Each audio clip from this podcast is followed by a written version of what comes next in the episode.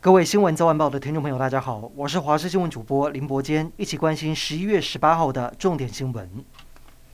空军嘉义基地今天举行 F 十六 V 的接装典礼，是全球第一支 F 十六 V 的作战队。总统蔡英文亲自主持教阅部队，说 F 十六 V 升级代表台美国防工业合作是双方关系的坚定承诺，还指出 F 十六 V 强化逆踪性。远距侦察、视距外作战能力性能大幅提升，而地面承战机也挂载各种对空、对地、对海的弹药，大秀肌肉。空军更大方公布 F 十六 V 发射飞弹的珍贵影片。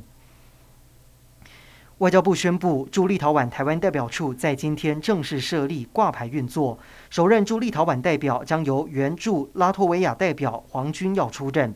立陶宛和台湾互设代表机构一事一度引发中国不满，对立陶宛施以经济报复。不过，这回台湾还是顺利在立陶宛设立代表处，不仅是继二零零三年斯洛伐克之后，相隔十八年后再一次在欧洲设立代表处，也是欧洲第一个以台湾为名设立的外馆，凸显台湾拓展与欧洲各国实质关系的决心。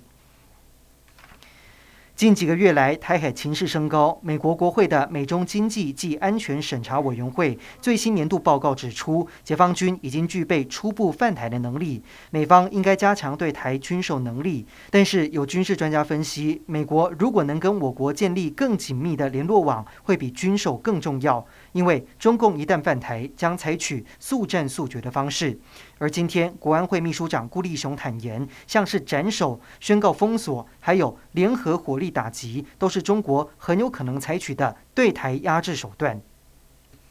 今天国内疫情本土持续加零，但是有三例的境外移入。指挥中心也开放九月二十五号之前第一剂施打 AZ 疫苗的人混打 BNT 或是莫德纳。到今天下午两点之前，一共有二十二万人登记。明天上午十点到下午四点开放预约。提醒听众朋友，已经有登记的不要忘记。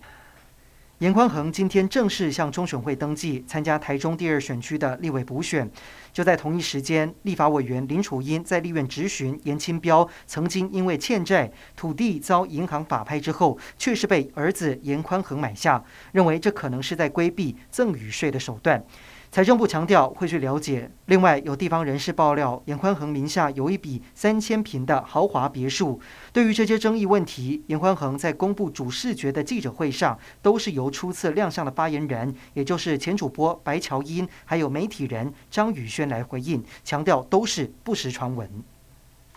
农委会公告，比特犬从明年三月一号开始列为指定禁止饲养或输入动物。由于台湾近年来发生好几起比特犬咬伤孩童等等的事件，因此被农委会公告列入禁止其输入及饲养繁殖的犬种。高雄市农业局提醒饲主，一百一十二年二月二十八号前办理申报备查，并且遵守配套管理规定，就可以继续饲养；否则就是违法饲养，会被开罚五到二十五万元，犬只还会被没入。